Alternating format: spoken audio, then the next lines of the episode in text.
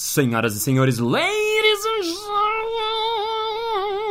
gentlemen, mesdames et messieurs, designers e designers. Está começando mais um Balascast Música.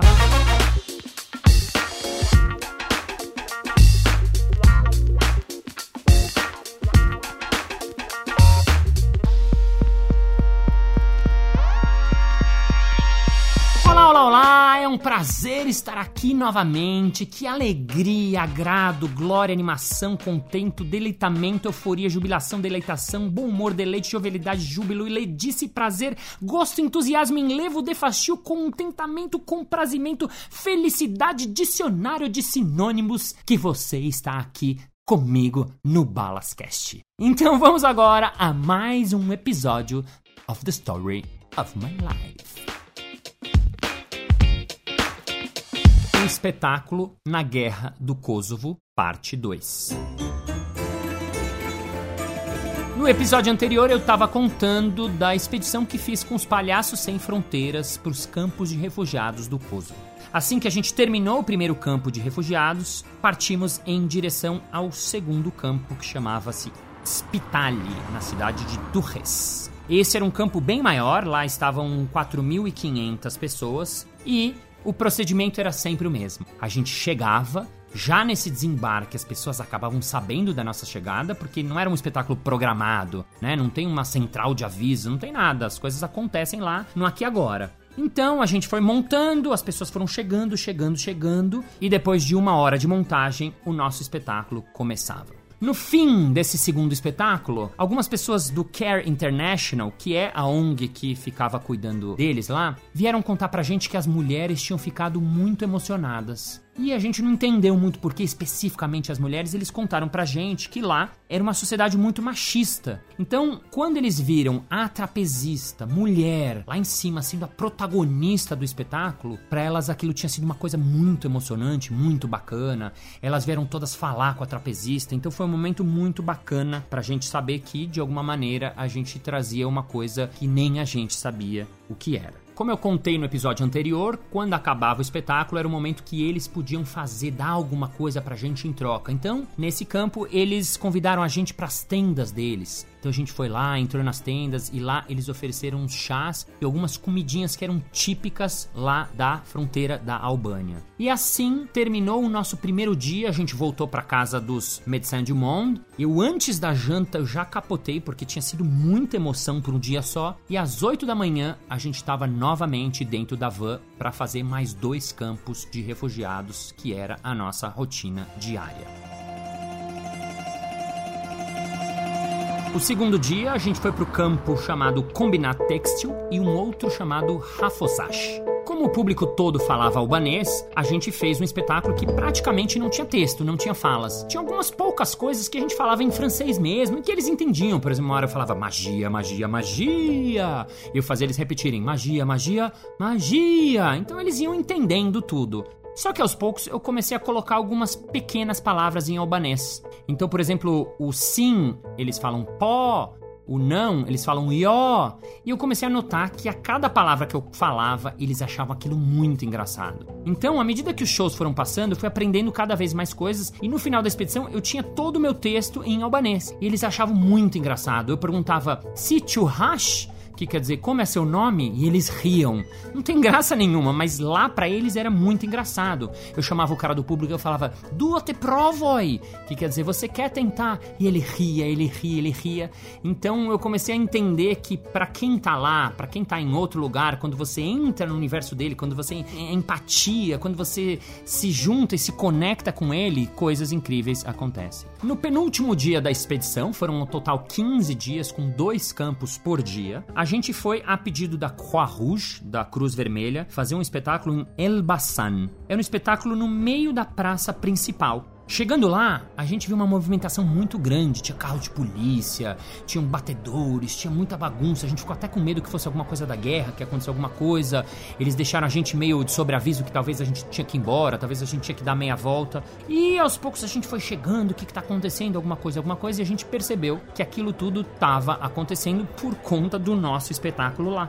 Ele foi um espetáculo que foi anunciado na rádio, na televisão. Então as pessoas de todos os lugares vieram para assistir a gente. Eles tiveram que uma hora bloquear porque tinham 3 mil pessoas e poderia dar algum problema meio grave, meio grande. Então de repente eu tava lá na frente de 3 mil pessoas para fazer um show. E esse foi um dos melhores shows de todos que a gente fez. E aconteceu uma coisa curiosa que num dos números eu chamava uma pessoa do público para dar uma tortada na minha cara. E normalmente eu chamava alguém, um jovem, um adolescente ou uma criança, e nesse a gente chamou um velhinho, um senhorzinho. Então ele veio, tá, tá, tá, a gente fazia brincadeira de que eu era o homem mais forte do mundo. Então o Antoná falava: Você vai ter que jogar essa torta nele, você vai ver que ele é o homem mais forte do mundo. Aí eles faziam contagem agressiva: 3, 2, 1. Aí num eu falava: Não, não, não, tô com medo. Ele falava: Vai, vai, vai, você é o homem mais forte do mundo. De novo, contagem agressiva: 3, 2, 1. E eu falava: Não, não, por favor, eu não quero, eu não quero. Ah, você é o homem mais forte do mundo. E daí, na última vez, por fazer 3, 2, 1 e pá, ele me dava uma tortada. Esse era um dos números. E nesse dia, esse senhorzinho se empolgou e me deu uma tortada de uma tamanha força que eu acabei indo ao chão. Eu fui a nocaute. Eu acho que eu dei uma desmaiada de uns segundos. E de repente eu tava lá no chão, no meio da Albânia, na fronteira do Kosovo, não sabendo se eu tinha quebrado o meu nariz, deitado no chão, e todo mundo rindo e todo mundo achando incrível. Eu só vi o barulho das vozes ali. E eu pensava, meu Deus, eu quebrei o meu nariz. E o meu parceiro tava achando estranho, que eu tava demorando muito. Ele falava, Marcio, Marcio, Marcio. Aí eu falei, eu acho que eu quebrei o nariz. Marcio, vem cá, Marcio. Só que eu não podia sair no meio do espetáculo para ir lá com os médicos e tudo. Enfim, eu levantei, limpei, fingi dignidade, todo mundo me aplaudiu e não tinha acontecido nada de muito grave, apenas um belo de um soco na minha napa. Finalmente chegamos no último dia da expedição. O último campo chamava-se Combinat Textil, que era uma antiga fábrica de têxtil que estava desativada e a Care International, que é uma organização, cuidava desse campo e convidou a gente para apresentar por lá. Chegamos lá, fizemos a montagem, o espetáculo começou e 15 minutos apenas tinham passado e começou a chover começou a chover um pouquinho, a gente fez mais começou a chover, só que chegou uma hora começou a chover muito. Então a gente parou o espetáculo para eles poderem voltar para as tendas deles. Só que o público não saiu de lá, o público ficou no lugar. E a gente pediu para os tradutores avisarem: olha, não vai dar para a gente fazer o espetáculo, tá chovendo, voltem, né? Eles estavam começando a se molhar de verdade, só que as pessoas não saíam de lá. Então a organização começou a conversar com a gente, começou a conversar com eles, tal, tal, tal, e falando: não, vocês topam continuar? Eles não querem sair. A gente falou: claro, a gente pode fazer na chuva. Então a gente fez o espetáculo inteiro na chuva. O público terminou molhado, os artistas terminaram molhados e assim encerrava a nossa expedição para os campos de refugiados do Kosovo. E assim terminava uma das experiências mais impressionantes que eu tive na minha vida, né? Eu nunca achei que eu fosse estar num lugar em guerra mesmo, em guerra de verdade. Mais do que um filme, eu estava no meio de uma dura, crua realidade. Mais do que artisticamente, foi humanamente uma experiência muito incrível. E de perceber como o palhaço, num lugar desse, ele consegue abstrair esse universo e transformar esse mundo que está ao redor dele e trazer um pouco de cor para um lugar onde as coisas realmente estão cinzas de verdade. Final da história, ou como diria em albanês, fundi e tregimit.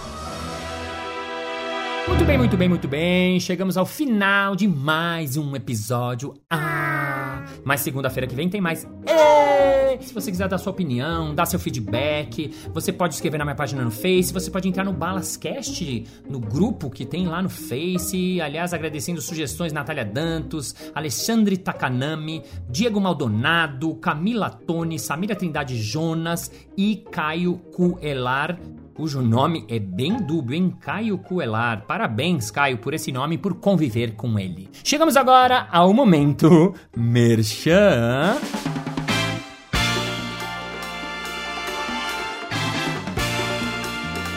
Márcio, eu acompanho seus podcasts, tô achando muito legal essa sua mudança.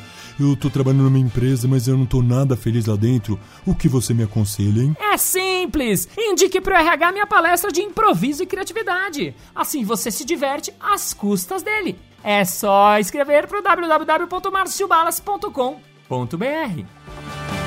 Muito obrigado pela sua paciência, pela sua audiência, pela sua resiliência, palavra que as empresas usam muito e eu não entendi até hoje exatamente o que quer dizer. Espero você na semana que vem. Muito obrigado, thank you, merci beaucoup, ou como diriam os albaneses, ju faleminderit shume.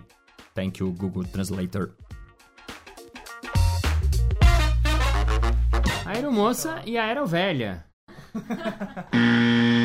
Olá, olá, olá. Empolgou aí, ó? É porque eu fui abrir o tradutor, eu eu abri o CPF na nota. Você acha que eu vou consultar minha nota? Como diria o dono do pomar, a vida é como a manga curta. Entendeu? Manga curta. Mentira, é minha essa frase.